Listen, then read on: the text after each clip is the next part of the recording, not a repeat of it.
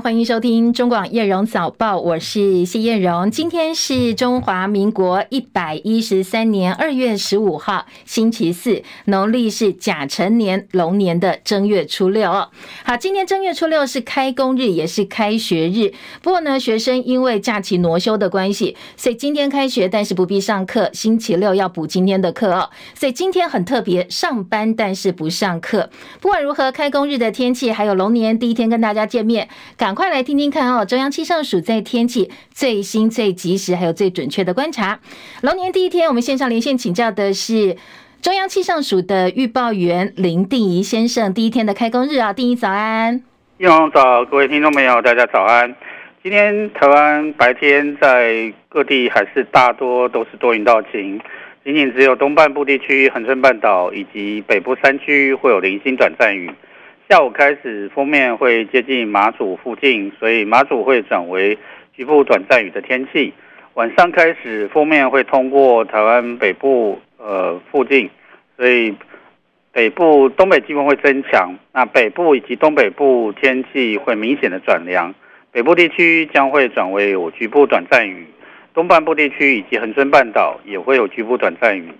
气温方面，今天白天因为锋面还没有到，所以各地高温仍然是可以维持二十五到二十九度，南部近山区甚至可以达到二十九、三十度。啊，不过夜晚还有清晨，各地的温度就会比较低一点。那像今天清晨这个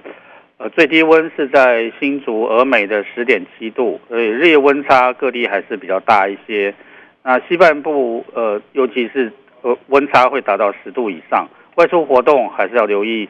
注意温度的变化。那此外就是由于东北风还有锋面，今天晚上就会开始影响，所以呃影响之前，马祖还有金门会有局部雾或低云影响能见度，交通往返在白天的时候要特别注意航班资讯。那今天晚上开始东北季风会增强，所以在云林以北、东北部沿海空旷地区以及恒春半岛、绿岛、兰屿、澎湖、金门、马祖。都会有八到九级的强阵风，临近海域活动要特别注意安全。以上气象资料是由中央气象署提供。谢谢。嗯，请教定仪哦，因为刚才有提到，今天下午开始陆陆续续要变天了。不过这个星期呢，因为星期六补班补课的关系，所以有三个上班日。那周末天气呢，给大家一些提醒。好的，周末明天，呃，这个明天的话是东北季风增强的关系，所以。北部、东北部气气温会比今天明显转凉，大约呃可能有六七度以上。那其他地区早晚也比较凉。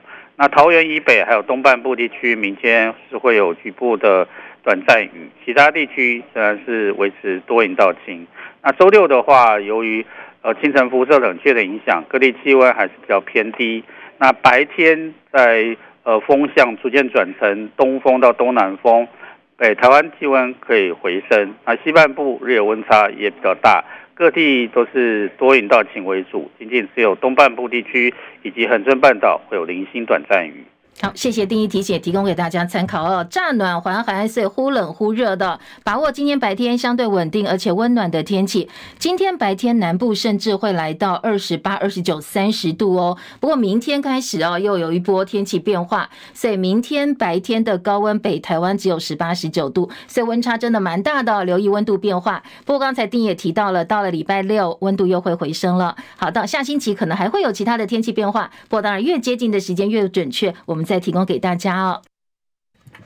今天除了白天晴朗稳定之外呢，空气品质也要特别注意，因为环境风场偏东风到东南风，所以西半部扩散条件比较不好。今天中部跟云嘉南零星地区短时间可能空品会达到橘色提醒，还有外岛、金门、马祖都是橘色提醒哦，所以尽量避免长时间在户外活动。好，另外提到外出活动呢，日夜温差比较大哦，要留意衣物的增减。首先呢，职业美式足球联盟 NFL 超级杯，堪萨斯球酋长封王了。今天举办庆祝大游行，不过现场传出枪响，传现在已经掌握至少有一个人死亡，十四人受伤，而当地警方说已经抓到两名嫌犯。不过详细的这个动机呢，还有情况都还要再做进一步理清。戚海伦的报道。美国堪萨斯市警方指出，堪萨斯市联合车站附近传出枪响，有多人中枪，已经逮捕了两名武装人士，他们遭到拘留，将接受进一步调查。警方呼吁附近民众尽快离开。先前赢得 NFL 超级杯的堪萨斯市酋长球员，曾经在联合车站对球迷发表讲话。美国有线电视新闻网 CNN 引述消防部门官员说法报道，至少有十四个人受伤，其中三个人情况危急。警方指出，枪击事件发生在联合车站西侧已经启动了相关调查。在超级杯延长赛传出制胜一击的四分卫马霍姆斯，在枪击事件发生后，在社群媒体发文表示，他为堪萨斯市祈祷。市长指出，所有堪萨斯市酋长队的球员和工作人员都安全，将在全市进行全面彻底的调查，将肇事者绳之以法。美国总统拜登已经听取枪击事件相关简报，联邦执法部门也在密苏里州堪萨斯市现场协助。记者戚海伦报道。被形容是地表最大规模单日选举、全球第三大民主国家印尼的总统大选昨天登场，超过两亿合格选民投票。根据快速计票结果显示，在萨卡都的战局当中呢，现任国防部长普拉博沃首轮取得了过半选票，直接当选。这次大选被视为是印尼选民对现任政府，包括亲中或者是友台亲美政策的一个表态。佐科威支持的总统、副总统人选都誓言会延续现在所谓呢不过度亲美也不过度亲中的一个路线，但是呢跟中国大陆的多项投资合作也都会继续进行下去。竞选团队发言人艾迪说，印尼对台湾的友好关系也会继续下去。美国智库预测，新总统会延续外交中立政策，避免跟中国大陆或者是美国交恶。印尼的新总统预计十月份宣宣誓就职。这次当选的普拉博沃，他是在野党，不过因为副手人选是现任总统佐科威的儿子，所以获得了佐科威还有支持者的力挺。而佐科威也被批评，他想要透过儿子来继续建立他的政治王朝。佐科威执政十多年，还有多项重要政策在执行当中，包括印尼首都雅加达的迁都，还有多项刚才提到哦，跟中国大陆之间的一些合作正在进行当中。除了印尼之外，二零一九年跟中华民国断交的所罗门群岛四月也要举行全国大选。现在所罗门跟中国大陆的安全连结是各国相当关键的重要观察指标之一。路透引述所罗门新报十四号的最新报道说，在野阵营的要角，隶属联合党的国会议员小肯尼罗瑞，他表示。接下来呢，有机会重新审视跟中国大陆北京之间的安全协议，同时希望能够寻求重新跟中华民国建交。不过，当然这个是在野阵营要找他的一个国会议员的意见呢，到底会不会成为竞选大选的主轴呢？都还要再做进一步的观察。有一艘大陆籍快艇，昨天下午一点多越界闯入金门海域捕鱼，被我们的海巡人员追缉。该船拒检蛇形翻覆，海巡人员在现场救起了四名船员送医救治。不过呢，很遗憾的是，其中两个人失去意识，抢救之后宣告不治。大陆国台办在昨天晚间将近十点钟，透过新华社。以“国台办强烈谴责台方驱离福建渔民，导致两人罹难”作为大标题来做报道，强烈谴责台方以粗暴跟危险的方式对待中国渔民，导致了这一起事件发生。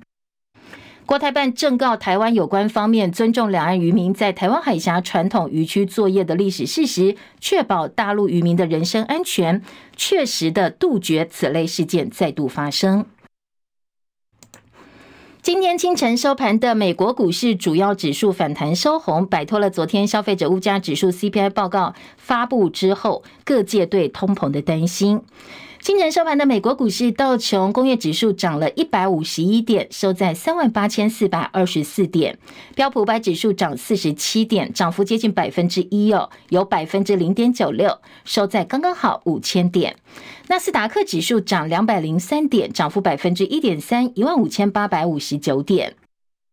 费城半导体指数涨九十七点，费半涨幅百分之二点一八，收在四千五百六十五点。台积电 ADR 今天收盘涨了百分之一点三五，涨了一点七二美金，来到一百二十九点二七美元。另外，AI 晶片炙手可热，美国晶片大厂辉达 （NVIDIA） 的市值呢，今天正式超越谷歌 （Google） 母公司阿发贝，成为美国市值第三大公司。辉达今天在美股涨幅百分之二点四六，收盘价每股七百三十九块美金，市值呢是来到了一点八三兆美元，高过了阿法贝一点八二兆美元的价位市值。现在追过阿法贝之后呢，辉达市值在美股只落后给微软跟苹果。深夜收盘的欧洲股市反弹收高，因为投资人逢低买进，消化了英国低于预期的通膨数据。伦敦股市涨五十六点，七千五百六十八点；法兰克福指数涨六十四点，一万六千九百四十五点；巴黎 CAC 四十指数涨五十二点，七千六百七十七点。大陆的经济低迷哦，国内的需求疲弱。英国的《金融时报》说，大陆现在因为产能过剩，所以出口商品价格开始下降。最近中国大陆出口价格下降速度是二零零八年以来最快，显示呢，他们担心的是大陆正在开始向世界输出了通缩。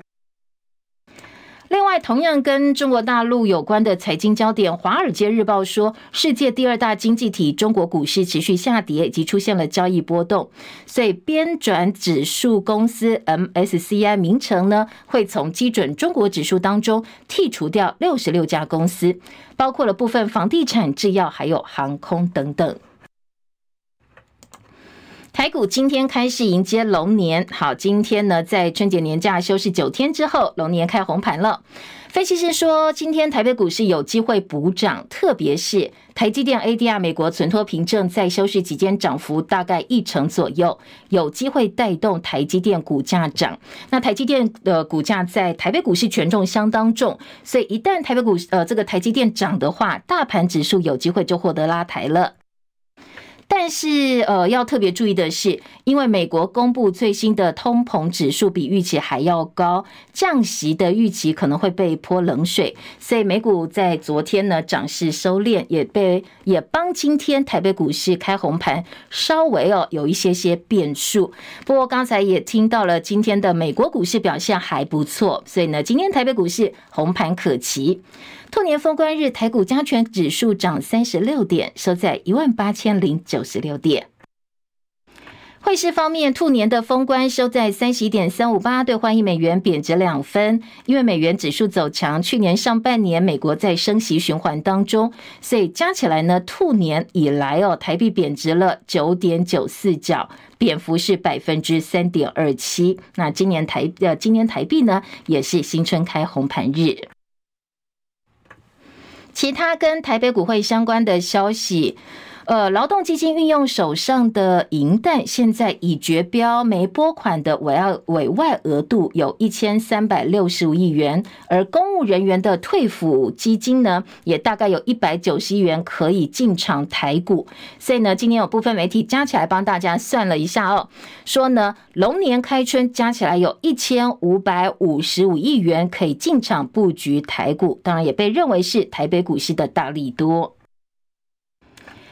而随着比特币现货 ETF 吸引大量主流投资者资金涌入，比特币周三价格飙升到两年多来的高点，它的总市值推升到一兆美元以上，这也是二零二一年以来的首见。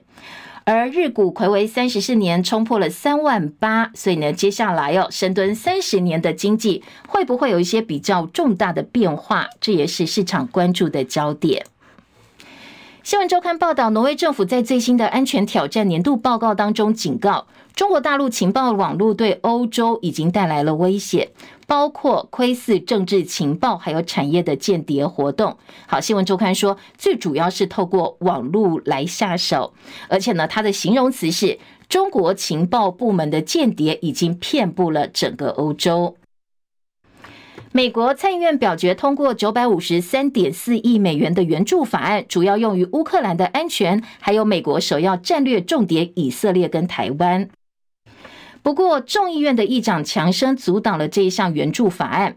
北约的秘书长史托滕伯格今天呼吁美国众议员赶快通过这个包裹法案。他说呢，这不是慈善，而是对自己安全的一种投资。史托滕伯格说：“今日是乌克兰，明日可能是台湾。北京正在密切注意乌克兰发生的事。他认为，如果俄罗斯赢得了俄乌战争，接下来会帮中国武力犯台给壮胆。所以他认为呢，美国应该要通过这个包裹法案来帮助台湾的防御工作。”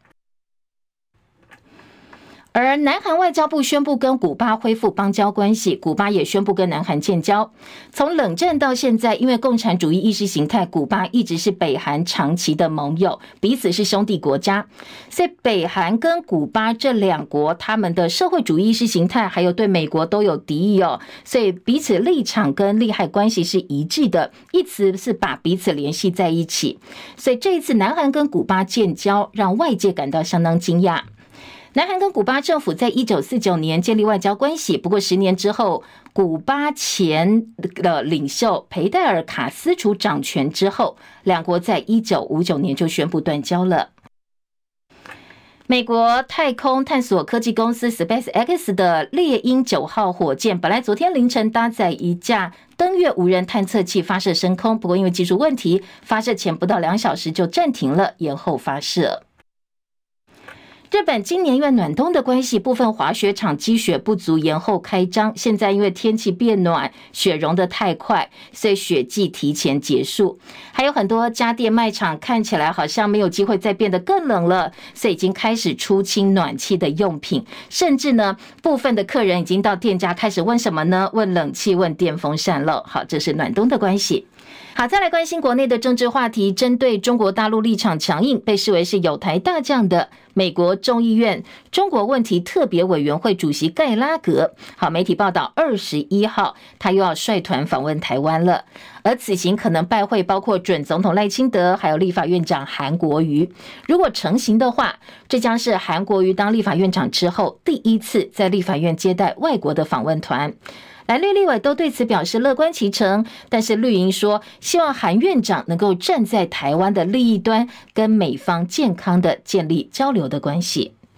新国会二十号下周二就要开议了，开议当天要邀请行政院长陈建仁来施政报告，同时被质询。民众党立委陈昭姿先前在立法院长选举发生了无效票的争议，所以呢，外界预料说，可能民众党当天也会提书面报告的资料，希望能够翻案。新会期开始，各党除了面临八大常设委员会的召委选举，哪个委员会要进哪个，哪个立委要进哪个委员会，现在也抢破头。特别是今年有五十四个新科立委，所以大家都已经准备好了，希望在自己专长的委员会一展拳脚。总统跟立委选举大选落幕之后，已经一个月了。这一次呢，选举有十六个政党登记参加不分区立委的政党票选举，但是通过百分之三的补助门槛，只有国民党、民进党还有民众党。内政部已经完成了拨款。蓝绿白三阵营领到的政党补助金，现在也都已经曝光了。好，加起来呢，我们的税金发了六亿三千九百三十六万多元，其中民进党拿到的补助款最多。民进党拿到两亿四千九百一十多万，而国民党呢，两亿三千八百二十二万，差不多。而民众党一亿五千两百零三万，而且接下来三年蓝绿白三党都会收到跟今年一样金额的补助金，一直到第十一届立委任期结束为止。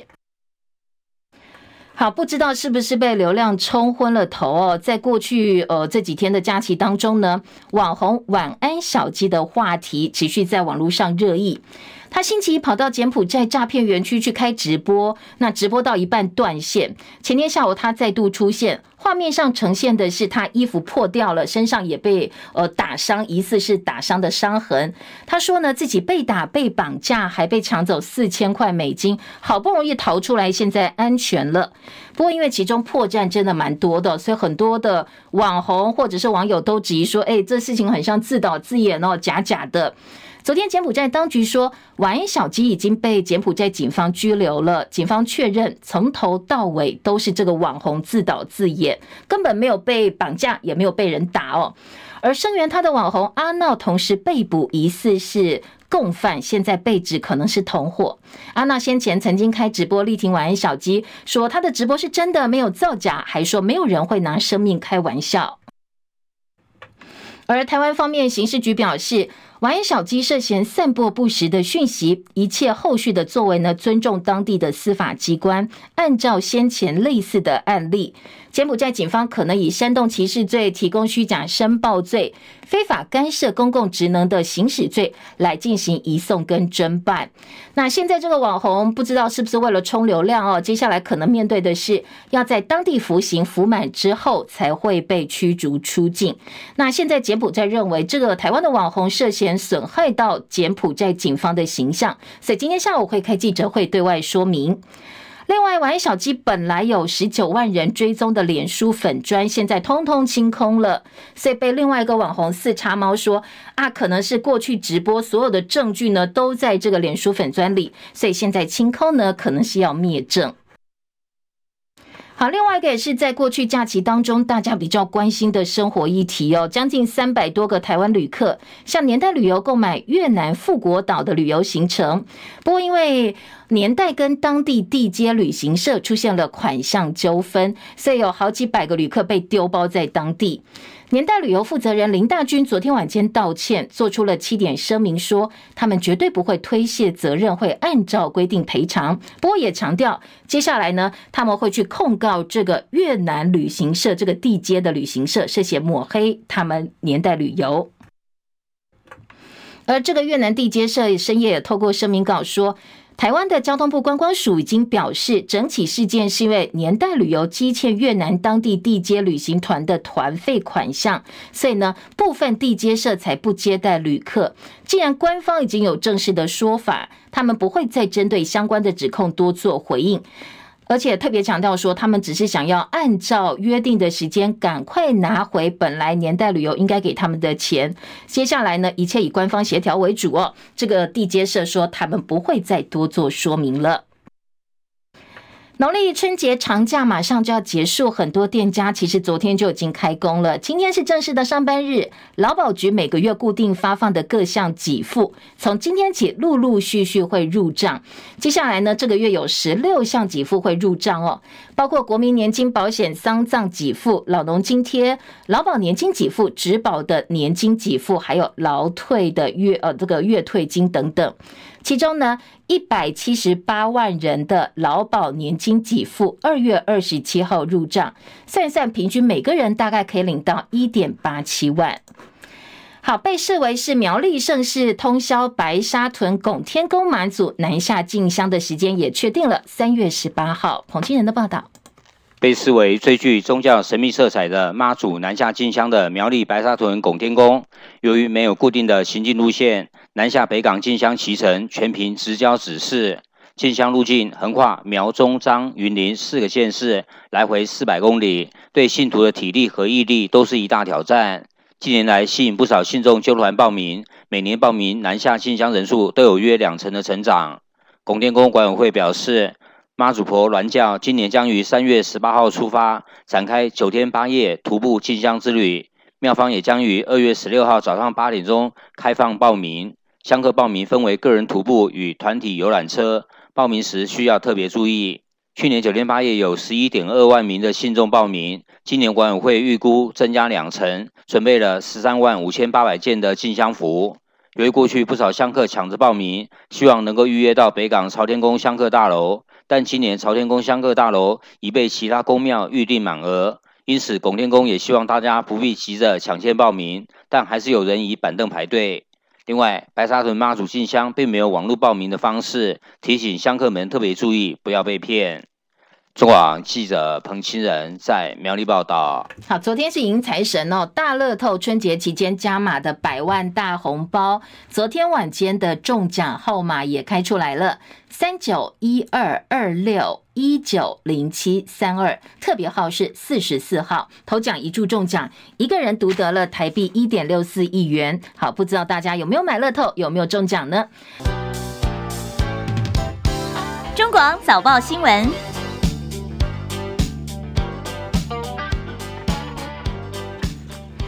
好，再来关心今年龙年第一天读早报，各个报纸头版内页的新闻焦点。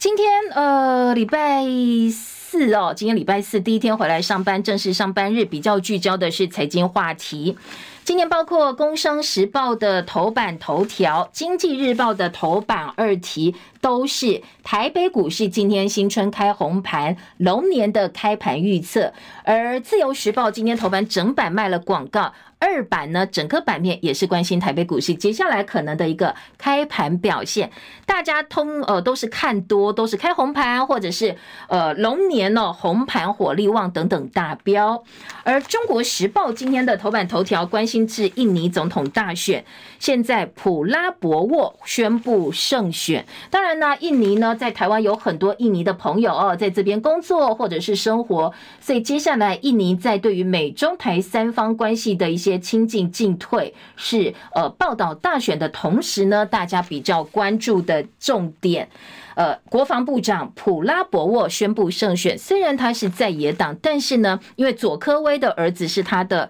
呃这个搭档，所以佐科威是支持他的。那也被认为是接下来佐科威的一些政策应该会继续延续下去哦。好，下半版面《中国时报》还有。大陆的渔船越界捕鱼，到我们的海巡署呢，想要上去检查嘛？哦，他们拒检，结果没想到陆籍的快艇竟然蛇行之后翻覆，造成两人死亡。这则新闻呢，今天呃，中时放在头版下半版面，联合报则是头版头条来做报道。还有昨天大陆国台办的一个回应。好，这是大年初五，金门海域有一艘陆籍快艇越界捕鱼之后，那造成了两个人死亡的意外。两家报纸同样啊，都是在头版看到。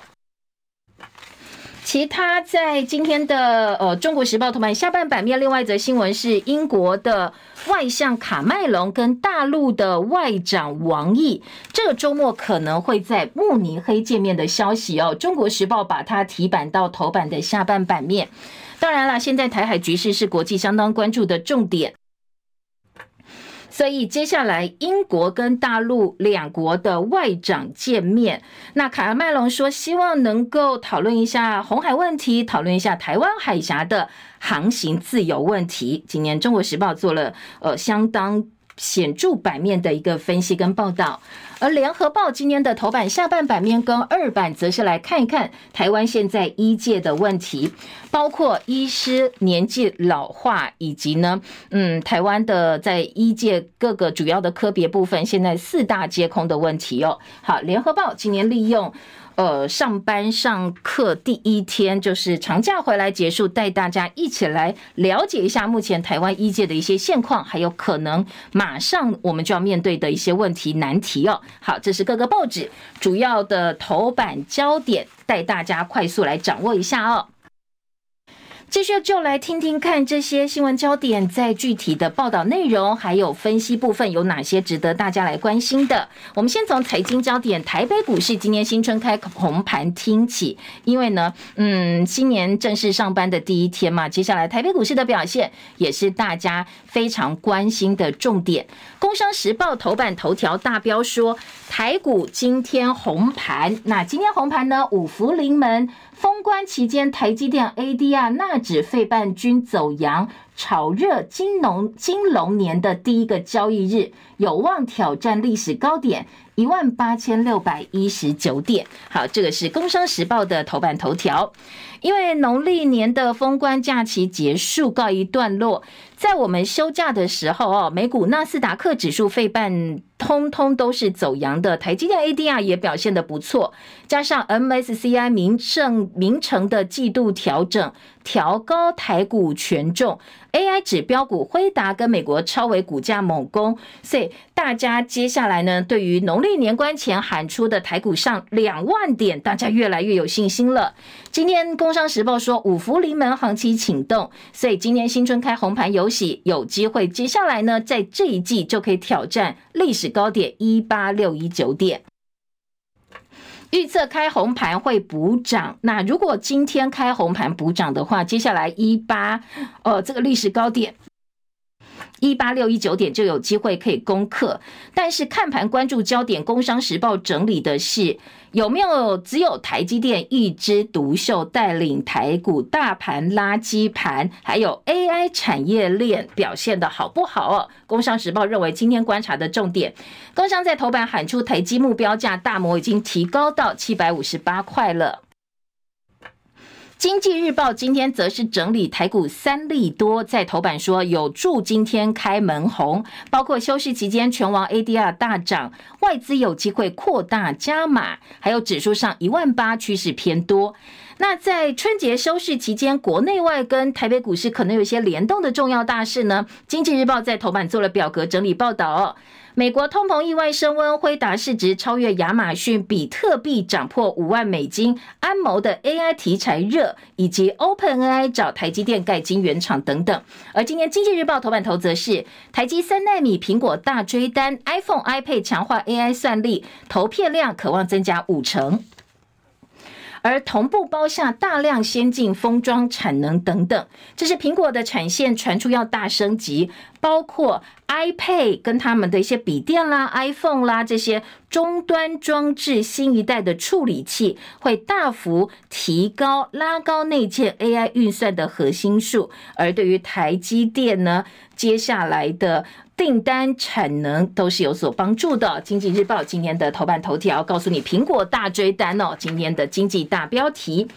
而自由时报呢，今天说。近十年，台北股市农历年开红盘的几率上涨大概有七成，所以今天渴望台北股市会出现补涨行情哦。而龙年台股内外资都看好，可以再写新高。自由时报今天在头版二题已经喊出上看两万点大关了。今天综合性报纸的头版头条了。中国时报头版头大标：印尼大选拉普拉博沃宣布胜选，美国智库预测新总统会延续中立外交政策。好，今天的《中国时报》在头版说，接下来呢，现任总统佐科威他的儿子叫吉伯朗，会成为这个普拉博沃的副总统。海外投票，吉隆坡涌进二十二点三万选民。好，昨天其实雅加达因为部分地区雷雨淹水，所以投票是延后开放。但是很多呃选民还是相当热情的去投票，而且呢，印尼比我们厉害哦，他们有所谓的海外投票，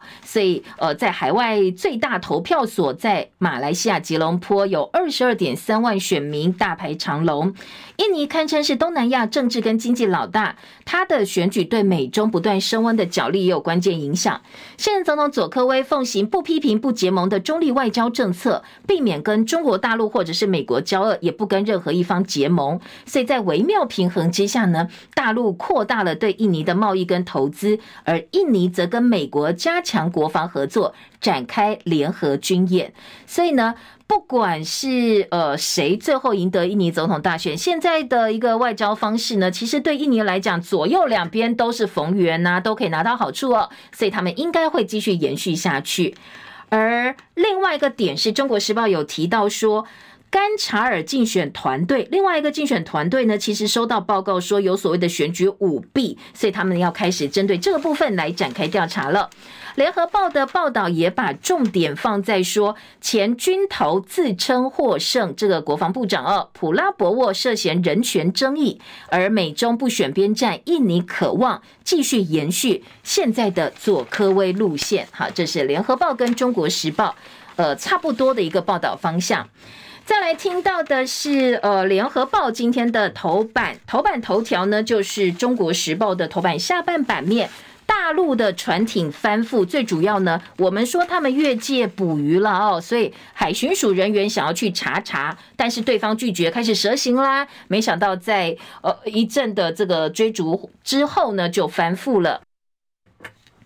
今天的联合报在头版头条说，夺海巡查器陆船翻覆，两死两获救。金门的北定岛海域陆艇越界捕鱼发生意外，国台办谴责。而中国时报这一则新闻也说，越界捕鱼拒检，大陆的这个快艇呢翻覆，两人死亡，两名生还者带回金门海巡侦讯。好，两家报纸在头版都提到这一艘大陆福建围头出海没有船名的高速快艇，昨天下午越界进入金门北定岛海域捞捕，结果看到我们的海巡人员之后，立刻高速逃离，但是速度太快，而且急转弯甩尾，所以翻覆，艇上四个人落海。我们当下马上救人，但是呢，送医之后两个人宣告不治。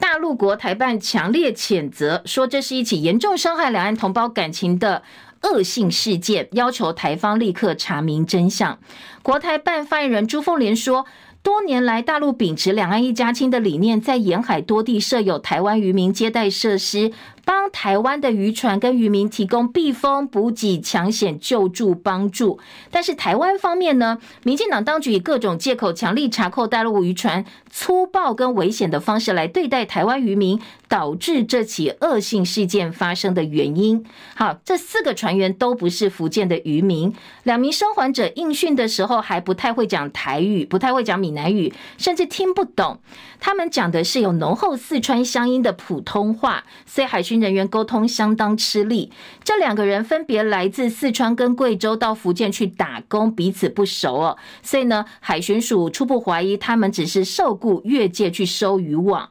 现在大陆泉州台办多次打电话给金门县政府了解意外发生的始末，金门的红十字会已经开始处理了，同时希望能够把船东找出来，厘清这个大陆快艇怎么样雇工，以及呢出海作业的状况。夜间联系家属，而两个死者大概都是六十多岁，一个是六十多岁，一个是三十多岁，年长者还是船长。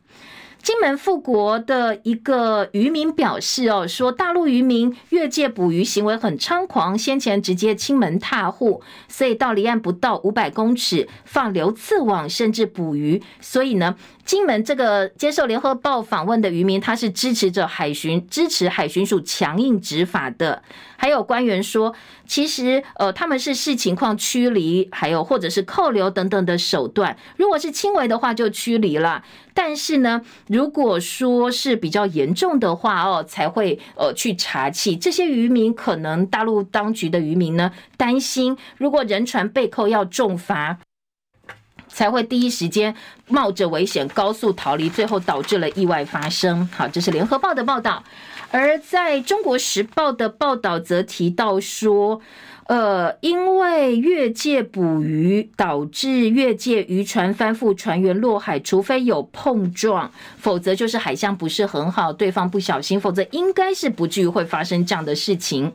而联合报在内页说，我们海巡署引进新型的巡逻艇防堵大陆渔民，应该是害怕挨罚，他们不想要人船被扣，所以更新快艇蛇形才会躲险象环生，彼此就会开始追逐了。那接下来一切依法行政哦，看看金门地检署怎么样调查，看看我们有没有执法过当，同时也会把最后的一个调查结果告知对岸。好，这是呃两家报纸大概整理一下哦报道的内容，提供给大家参考。另外，《联合报》今天的头版二题跟内页的二版关心现在医界的问题。《联合报》头版二题标题：台湾医师老化，平均年龄已经五十一点五岁了。急诊四十四点六岁最年轻，妇产科五十六点七岁，平均年纪最资深。人瑞级的医生有十个人。好，年仍然在济世救人的最老医师，你知道他几岁吗？他已经一百零五岁了。那大概有十个人堪称是人瑞级的医生。相当的惊人。早期医学教育没有分科，这些人瑞医生都是一般科，不管什么疾病都可以提供医疗服务，大概都在基层的诊所自己开业，只要有病人挂号，他们就看诊。所以医生没有退休年纪的限制，但是现在希望透过每六年一次再教育来更新一下哦，在职呃职业方面或者职业的时候一个最新的一些讯息，来提供给大家最正确的医疗服务。好，因为现在医生呃。年纪偏高，年轻人可能觉得当医生也赚不了，真的哦，大家觉得好多好多钱哦，因为健保的关系也没有像以前赚这么多，加上工作又很辛苦，然后读书也很不容易，所以呢，大家不见得那么想当医生了。那科别部分，你看像医美可能可以赚很多钱，所以包括过去可能小儿科啦、妇产科大家还愿意读啦，急诊啊、外科，现在大家通通跑去做医美，可以赚更多钱，所以变成了部分的。呃，这个科别呢，人数已经没有新血进来了，年龄层不断不断的垫高哦。在平均年纪部分，你可以看到医生年纪偏高，大家担心医界会断层，加上国人的生育率下降，儿科医生说我根本看不见未来，大家不想去当儿科，不想去当妇产科，所以这是目前医界面对相当呃这个直接而且立即的一个困境。联合报在二版版头说，急诊医生五十岁前呢，大部分都离职开业了，夜班伤身体，没有固定病人，平均四十四岁最年轻，被称有七年之痒。好，这是一个是轮夜班来处理紧急伤病，身体吃不消，所以干脆我不要去做急诊医生，我在外面开业，甚至可以赚更多的钱哦，来避免值班的问题。好，哎，以后可能没有医生帮我们看病哦。我们的听众朋友在留言板说，哎，也没有护士喽，IQ 九。有意思哦，没错，今天在联合报二版也点到这个问题了。一个是急诊医生说呢，现在因为急诊专科的七年之痒，很多急诊医生在急诊轮班七年之后，他觉得我已经受不了，体力吃不消了，所以呢，我就不要再轮班，我我干脆离开急诊了。如果在医院已经没有上升升官的机会，你没有办法当副院长、行政职，大部分都自己去自行开业了，所以你很少在急诊室看到五十多岁的医生。但是现在呢，急诊其实是嗯，相当社会安全很重要的一环。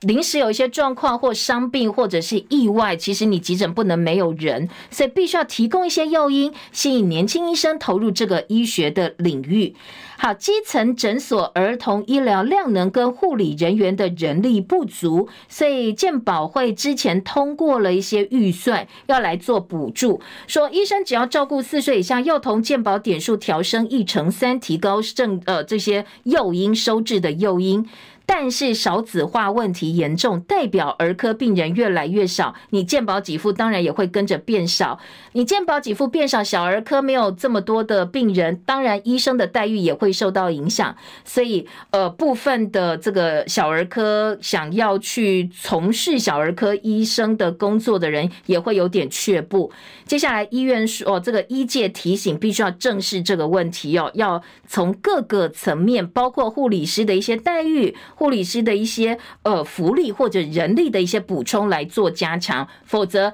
没有医生、没有护理人员，等到真正哦我们需要的时候，就会变成一个非常大的一个漏洞了。护理师夜班奖励分层级，社区医院要抗议，说现在卫福部哦，根据医院层级给予夜班奖励，地区医院大夜班六百块，小夜班四百块，远远低过医学中心大夜班一千块，小夜班六百块。所以社区医院协会他们要号召一一两千人上街头抗议，三月八号。头甚至呢，要直接到卫福部去表达不满，说我们同工不同酬，我们做一样的事情，为什么呢？呃，这些大型的医学中心，他们的这个夜班执勤的奖励就比较多。好，但是同时呢，告诉你说，全球资料库网站，呃，这个叫 Newbra 最新公布了医疗照护指数，台湾的医疗照护指数全球排在第一名哦。已经连续六年夺冠，叫我第一名。那我们比韩国、比日本都表现得还要好。说，呃，在全球的医疗照护排名部分，我们其实真的很棒。但是，当然啦，这个是我们第一届医呃第一线医界人员的一些贡献。实际上的问题，还是必须要来加以正视的。好，内页新闻来听听看今天的政治话题吧。好，今天政治焦点呢？当然，国会新国会马上就要开议了，下星期就要开议，所以今天包括《中国时报》二版、联合报的四版、中国时报三版都有相关的报道。我们先来听中时今天的二版版头：国会八点档热门委员会抢破头，交通经济最夯，外交国防大换血，新科立委积分低难如愿，挑战内政委员会练功。马上立法院新会期开始，各党呢要面临的是八大常设委员会的召委选举，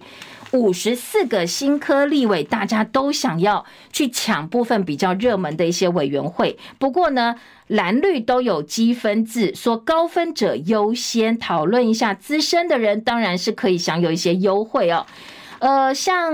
二零二一年国民党立院党团协调分配委员会，谢玉凤跟翁崇军抢经济委员会的席次，互不相让。最后呢，郑丽文当时是党团书记长，直接跟呃费鸿泰请辞。最而民进党呢，大部分又有柯建铭去瞧嘛，哦，所以最后都可以瞧得拢。好，今天在呃这个。中国时报的报道报道了，包括了嗯经济还有这个交通委员会，大家都想去；卫环委员会也是大热门。那新训中心就是内政委员会，新人比较会被丢到那边去哦。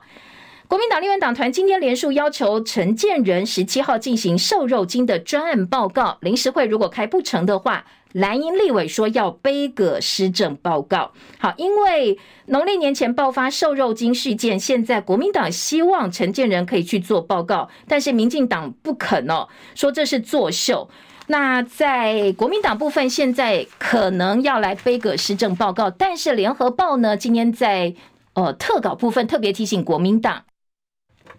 说你不要急着杯葛哦，你现在是第一大党，国会第一大党。如果你勇于挑战官员，相较杯葛更能够赢得掌声。说如果说你是呃这个杯葛施政报告，成为国会第一大党的国民党团要开战了吗？要起战了吗？但是你必须考虑到哦，你新国会你不可能永远杯葛下去。一包台糖猪肉有问题，难道严重到只差三天执行就要强行杯葛？国会少数被绿营欺负，你当然有你的做法。现在你是第一大党，诶，你是不是要换一个方式哦？好，这是联合报提醒国民党的。你与其杯葛，倒不如说，诶，你去挑战这些官员，说到底现在是什么状况？你提出更强而有力、更能够说服选民的质询方式，或许诶可以换一个思考的方向哦。好，再来，呃，在